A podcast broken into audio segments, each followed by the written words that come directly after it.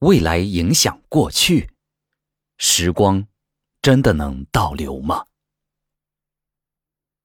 从古至今，人们都在探寻如何能够回到过去，如何通过各种时光机器进行时光穿梭，也成为了不少科幻片热衷的题材。近日，据国外媒体报道，科学家或许找到了时光倒流的秘密，在不远的未来，操纵时间回到过去有望变为现实。利用时光穿梭来改变过去的桥段已经很常见了，但科学家却从未停止“先有鸡还是先有蛋”的探讨。举著名的外祖父悖论来说，如果有一名时间旅行者乘坐时光机回到过去，并在那里阻止他的祖父母见面，那么在未来他自己还能出生吗？因而，从宏观的角度来看，核心原则就是光线和时间。都只能以一种方向前进，即只能是过去影响着未来，而未来影响过去这种理论势必会成为悖论。但是，澳大利亚国立大学科学家近日通过实验发现，从量子能级来看，这一核心原则可能会不起作用。这帮研究人员改进了延迟选择实验，再度证明著名量子学家惠勒的观点，即。意味着未来的事件可以影响已经发生过的事件。从这个角度看，未来影响过去或许并不是问题。研究证明，光子或有预见性。一八零七年，托马斯·杨总结出版了他的《自然哲学讲义》，并在里面第一次描述了双缝实验：把一支蜡烛放在一张。开了一个小孔的纸面前，这样就形成了一个点光源。然后在纸的后面再放一张纸，第二张纸上开了两道平行的狭缝，从小孔中射出的光穿过两道狭缝投到屏幕上，就会形成一系列明暗交替的条纹。这就是现在众人皆知的双缝干涉条纹，并由此证明出光的波粒二象性。著名量子物理学家惠勒，很多人可能并不了解他，但你可知道，黑洞等不少天体物理的词汇正是由他发明的。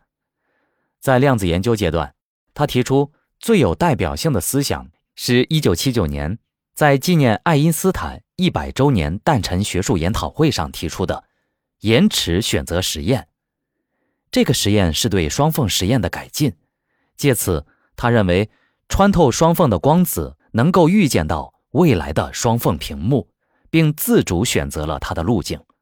据此，他给出了一个颠覆我们通常时间次序的结论：我们此时此刻做出的决定，它对过去已经发生的事件产生了不可逃避的影响。此时的决定影响了，甚至决定了过去。最绝的是，这个思想实验不但具有可操作性。而且可以在宇宙尺度上操作。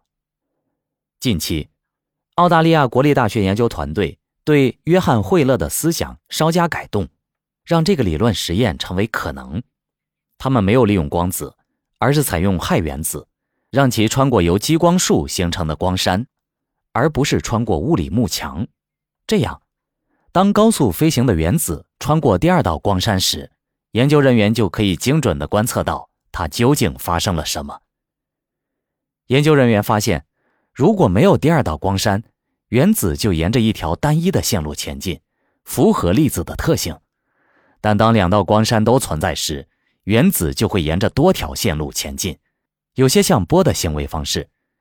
研究团队负责人、澳大利亚国立大学物理学家安德鲁·特鲁斯特科特介绍说，在量子能级，如果你没有看到它，证明这个物体在另一端并不存在，这些原子并没有从 A 处移到 B 处，只有在过程结束对它们进行观测时，它们的波状或粒子状行为才会出现。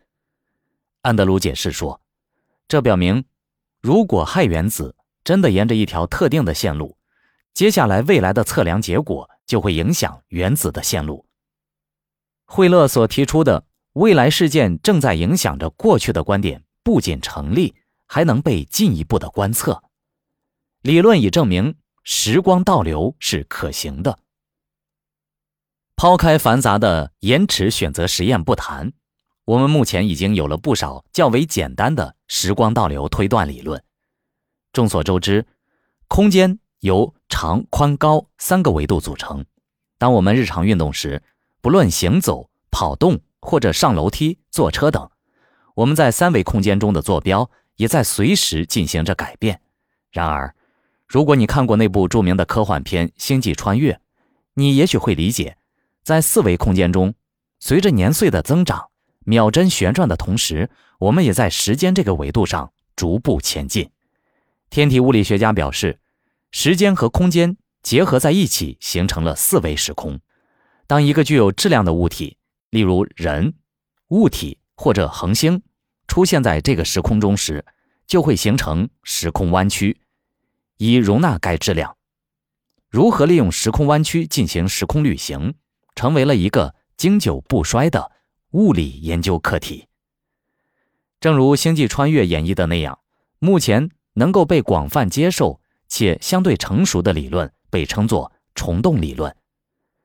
虫洞是一种假想的连接两个时空区域的通道，被连接的两端可以是两个不同的宇宙，或是同一宇宙的两个部分。从理论上而言，物体可以经由虫洞旅行，而方向则既可以是未来，也可以是通向过去，因而。通过虫洞，在理论上可以实现时光倒流。然而，这样一次时光旅行所需要的能量是巨大的，甚至是需要仅存于理论中的负能量。因为要形成虫洞，至少需要一整颗行星坍塌的总能量。除了广为人知的虫洞外，另一种通过巨大能量进行时空穿梭的理论也同样存在，这就是著名的。宇宙弦理论，该理论认为，早期宇宙残留下一个狭窄的能量管道，延伸至整个宇宙的长度。这一区域拥有超大质量的物质，可以使周围的时空发生扭曲。而理论上，宇宙弦是无限长的，或者是闭合的，正如磁铁那样。如果将两根宇宙弦靠在一起，其所蕴含的能量。将使得时空产生巨大的扭曲。通过这种方式，或许可以实现时光倒流。然而，以上的两种理论都要求巨大的能量转化，这样的能量在目前是远远超过人类实验室所能获得的，因而，他们都仍处于理论阶段。